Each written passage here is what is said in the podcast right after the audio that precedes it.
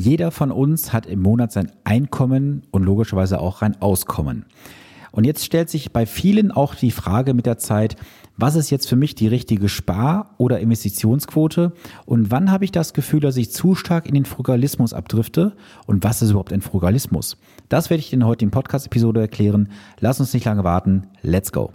Herzlich willkommen zu Vermögensaufbau abseits der Masse. Hier bekommst du Tipps und Tricks zu den Bereichen Geld, Kapital und Wohlstand. Denn jeder falsch investierte Euro ist ein verlorener Euro. Viel Spaß dabei!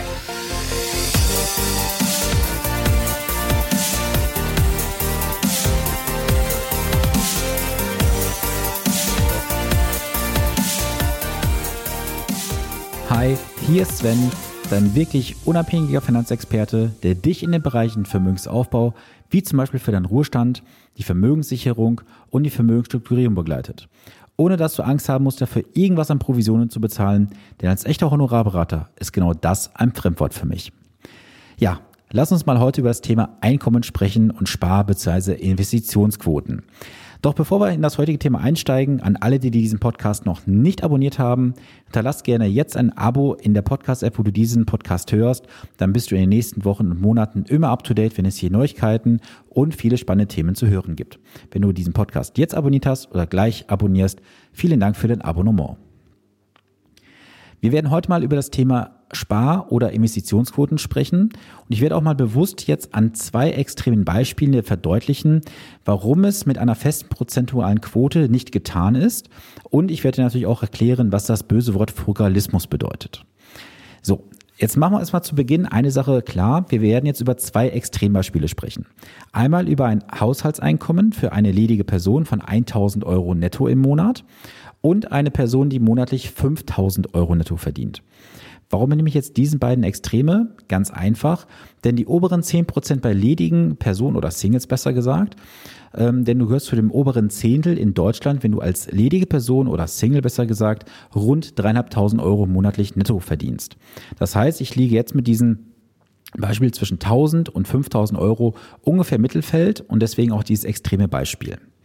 So, jetzt gibt es draußen oft die Aussage oder die felsenfeste Meinung, dass du persönlich 10% deines verfügbaren Einkommens sparen oder investieren solltest. Jetzt müssen wir uns mal diese Person anschauen, die monatlich 1000 Euro zur Verfügung stehen hat. Diese 1000 Euro, davon muss bezahlt werden Miete, Nebenkosten, Kleidung, Fortbildung und so weiter. Wenn wir dieser Person jetzt 10% wegnehmen würden, was heißt jetzt wegnehmen, aber du weißt, was ich meine, also investieren würden, dann reden wir über genau 100 Euro, also ein Zehntel. Das ist für diese Person vielleicht überlebenswichtig. Das heißt, diese Person könnte vielleicht nur monatlich 50 Euro, sprich 5 Prozent investieren, weil sie an einem sehr niedrigen Einkommensniveau unterwegs ist. Wenn daraus jetzt resultieren, was gemacht werden soll für den späteren Ruhestand, ist natürlich auch eines klar, dass mit weniger Kapital entsprechend weniger äh, Kapital aufbauen kannst. Was in Deutsch, aber du weißt zumindest, was ich meine. So, jetzt nehmen wir mal die Person mit den 3.500 Euro im Monat als Einkommen. Das heißt, hier wären 10 Prozent 350 Euro. Das ist schon mal eine stattliche Summe, wenn du diese jetzt wirklich Monat für Monat investieren würdest. Und daraus resultiert natürlich später auch ein höheres verfügbares Kapitaleinkommen, was entsprechend verrentet werden kann für den Ruhestand.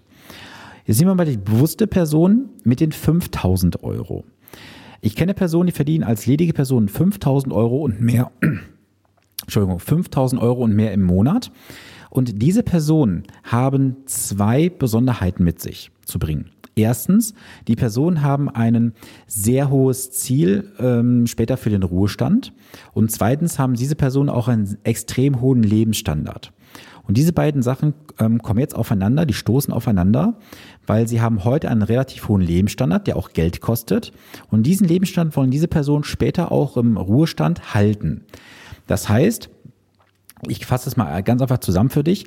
Die Personen mit niedrigen Einkommen können sich mit einer kleinen Kapitalsumme zufrieden geben, weil sie dann auch einen niedrigen Lebensstandard haben, den sie dann auch ausfinanzieren können. Auf der anderen Seite, je höher dein Einkommen ist, umso höher hast du auch dann einen Lebensstandard, der auch später dann gesichert werden muss.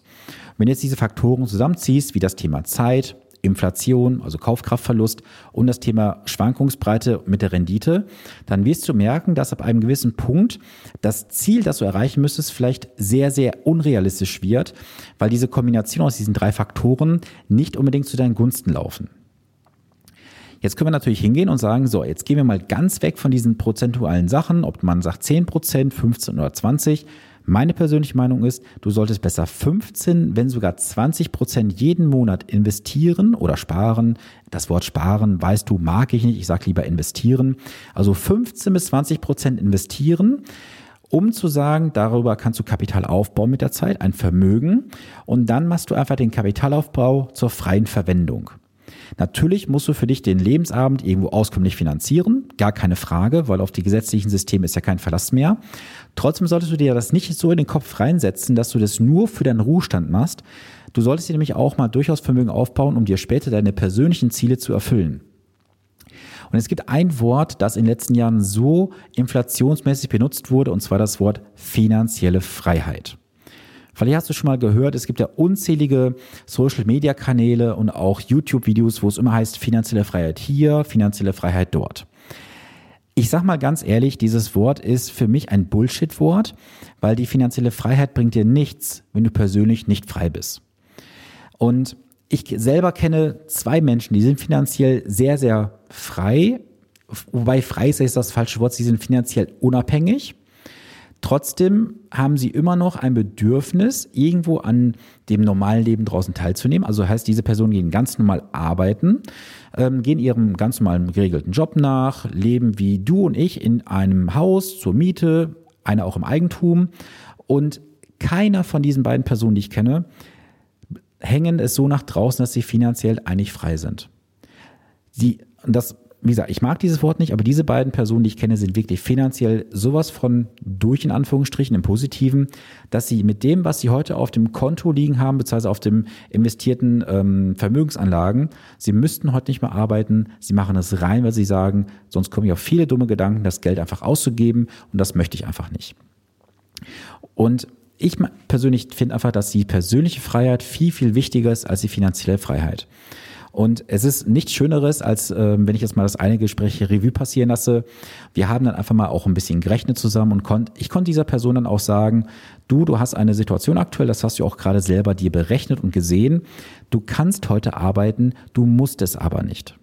So, und dann war die Antwort von dieser Person gewesen, ich weiß, dass ich mir diesen, ja, diesen Punkt heute äh, durchaus hart erarbeitet habe.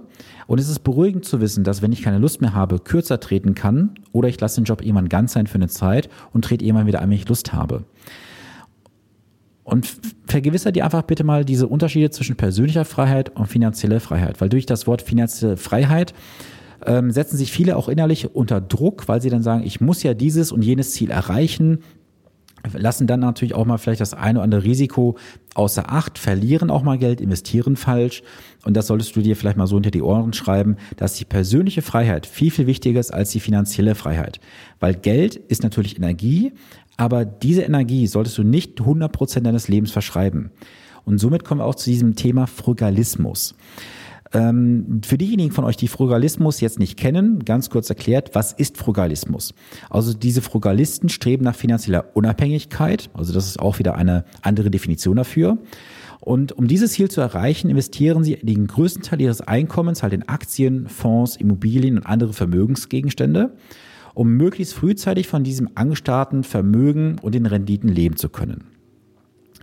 So, und woher kommt dieses Wort Frugalist? Also es kommt aus dem, ich glaube, lateinischen, da heißt es dann frugal. Das bedeutet dann so viel wie bescheiden, sparsam oder schlicht. Und die Frugalisten, wie gesagt, die haben halt das Ziel, möglichst früh aufhören zu arbeiten, aktiv. Und dann kommen wir auch wieder zum nächsten Thema. Es gibt ja auch diese, ja, wie sagt man so schön, diese Weisheit des passiven Einkommens. Und es gibt eigentlich kein passives Einkommen zu 100 Prozent. Ich weiß, dass ich jetzt dem einen oder anderen hier, der den Podcast jetzt hört, von den Kopf stoßen werde, aber es gibt kein passives Einkommen zu 100 Prozent. Und oft wird draußen auch gesagt, ja, Immobilien, das ist ja ein passives Einkommen. Falsch. Denn bei den Immobilien hast du eine Verwaltung und die Verwaltung wird dich immer mal zwischendurch kontaktieren. Und sobald du nur etwas Aktives machst, ist es nicht mehr passiv. Denn wenn du mal schaust, für die Definition, das mag jeder für sich jetzt mal selber bestimmen, was ist für dich aktiv und was ist passiv. Passiv ist immer dann, wenn du nichts tun musst, es kommt einfach. Und aktiv ist alles, wo du irgendwo involviert bist, wo du dir Gedanken machen musst. Allein schon die Überlegung, wenn du jetzt eine unternehmerische Beteiligung hast, du hast eine Firma und sagst, gut, ich kann mich jetzt vielleicht zwölf Monate aus der Firma herausziehen, die Firma läuft einfach weiter, du kannst dir dann ähm, Gehalt jeden Monat bezahlen. Sobald du aber nur aktiv einen Gedanken an deine Firma ähm, ja, verschwendest, in Anführungsstrichen, bist du nicht mehr passiv. Genauso bei Immobilien. Wenn du irgendwo überlegst, ja, was wäre, wenn jetzt Mietpreisbremse kommt, in Berlin zum Beispiel, bist du nicht mehr passiv, du bist aktiv. So, und so fängt das Ganze dann an, irgendwann, ja, ich sag mal, gewisse Wellen zu schlagen. Und deswegen gibt es für mich persönlich kein passives Einkommen. So, und ich gebe dir auch mal so diese Denkweisen von den Frugalisten mal weiter, wie sie so, leben. Also das heißt, sie planen einfach zum Beispiel ihren kompletten Verbrauch an Lebensmitteln. Das klingt jetzt relativ einfach, ist aber kompliziert, wie ich finde. Weil ich will doch heute nicht drüber nachdenken, was ich esse in zwei oder drei Wochen und gehe dementsprechend schon mal meinen Einkaufszettel schreiben. Ich will irgendwie einfach auch mein Leben einfach genießen. Bei einer Sache gehe ich mit den Frugalisten durchaus mit, und zwar verkaufe Dinge, die du nicht brauchst. Und in jeder Wohnung oder im Keller, auf dem Dachboden schlummern Schätze, die du einfach verkaufen kannst, weil du das Geld nicht brauchst. So, dann natürlich das Thema Abos, äh, Zeitungsabos, Apps-Abos, was alles machen kannst. Auch das sollte man sich hinterfragen. Und dann ähm, habe ich häufig auch schon mal gelesen, dass, oder gehört zumindest, dass die Frugalisten in sehr, sehr, sehr kleine Wohnungen ziehen. Also ich selber habe damals auf einer Wohnung gelebt, lass mich nicht lügen, das waren vielleicht 20, 25 Quadratmeter. Es war wirklich ja, eine Hunderte, sag ich mal. Und wenn ich überlege, dass ich da jetzt die nächsten Jahre und Jahrzehnte leben müsste, um mein Leben leben zu können, ich würde am Rad drehen, ehrlich gesagt. So, und du musst dir auch selber einen gewissen Lebensstandard gönnen. Natürlich nicht übertrieben, ganz klar. Weil wir haben in Deutschland auch viele Insolvenzen, die aus dem Konsum herauskommen, weil die Menschen sich einfach übernehmen.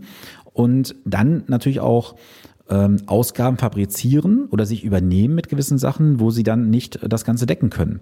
Das solltest du halt nie ähm, übertreiben. Trotzdem solltest du halt schauen, dass du auf einem gewissen Level unterwegs bist, wo du zwischen Frugalismus lebst und dem Luxus. Weil du darfst ja auch einen gewissen Luxus gönnen.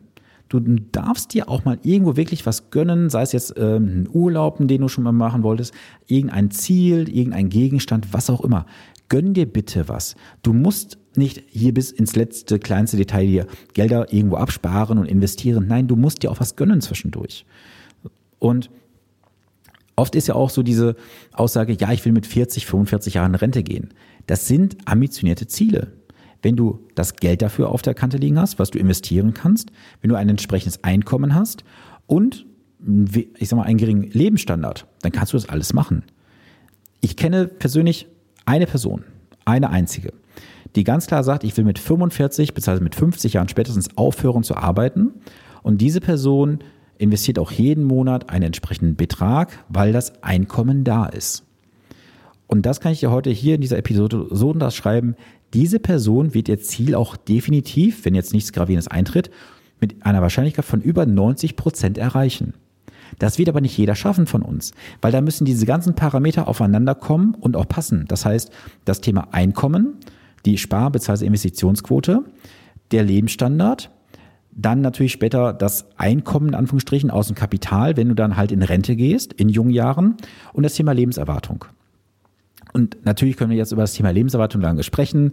Dann kommen vielleicht wieder die ganzen Versicherungsvertreter, Makler und wie sie alle heißen aus den Löchern und sagen, ja, das ist das Thema für eine Versicherung. Freunde, ihr braucht für das Thema Langlebigkeitsrisiko keine Versicherung.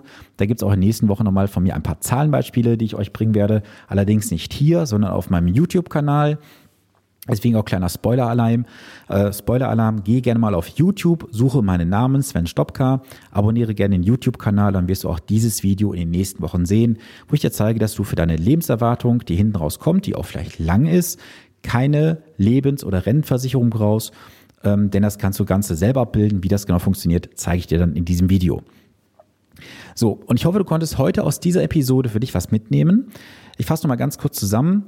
Gehe hin, such dir eine entsprechende Spar- oder Investitionsquote, die du jeden Monat investierst für dich. Setz dir persönliche Ziele, sollten natürlich entsprechend auch realistisch sein. Zweitens, äh, oder drittens besser gesagt, gehe nicht zu stark in den Frugalismus. Das heißt, dass du wirklich Spaß bis ums Letzte. Viertens, gönne dir auch was zwischendurch. Und fünftens, nimm das Wort finanzielle Freiheit, finanzielle Unabhängigkeit mal aus deinem Wortschatz heraus. Denn das setzt sich etwas zu sehr unter Druck und mach einfach mal den freien Vermögensaufbau zur freien Verwendung oder andersrum gesagt, den Vermögensaufbau zur freien Verwendung, so rum ist richtig. Und dann kannst du ganz entspannt auch später dein Kapital verleben, verbrauchen und wenn du was hinterlassen möchtest, auch gerne was an die Nachkömmlinge von dir hinterlassen. So, das soll es für heute gewesen sein und ich möchte nochmal auf eine Sache hinweisen. Der Anmeldeschluss ist bald durch. Ähm, und zwar kannst du einmal am 25.03. an meinem Online-Event teilnehmen. Das Ganze verlinke ich dir in den Show Notes. Und für diejenigen, die sagen, ich habe mal richtig Bock, ein richtig, richtig geiles Wochenende an meinen Finanzen zu arbeiten. Anfang Mai mache ich mein Finanzbootcamp, ein Wochenende von freitags bis montags, wo wir intensiv an deinen Finanzen arbeiten werden. Es gibt noch ein paar Restplätze und der Anmeldeschluss ist jetzt in wenigen Tagen. Das heißt also, wenn du sagst, du möchtest für eine kleine Investition, wo alles drin ist, Hotel, Verpflegung, du musst nur noch anreisen, deine Sachen vorbereiten, deine Hausaufgaben so gesehen machen, dann werden wir ein geiles Wochenende gemeinsam verbringen, wo wir an deinen Finanzen arbeiten werden. Wenn du dazu mehr Informationen haben möchtest, schau gerne in die Show Notes, kontaktiere mich gerne. Ich gebe dir da mehrere Informationen zu. Du dann kurzfristig sagst, du bist dabei, dann bist du herzlich willkommen auf meinem ersten Finanzbootcamp, das auch zu einem Sonderpreis durchgeführt wird. Das ist, wie gesagt, eine kleine Investition für sehr viel Leistung am Ende. Und das liegt halt nur an dir, dass du sagst, ich möchte gerne dabei sein.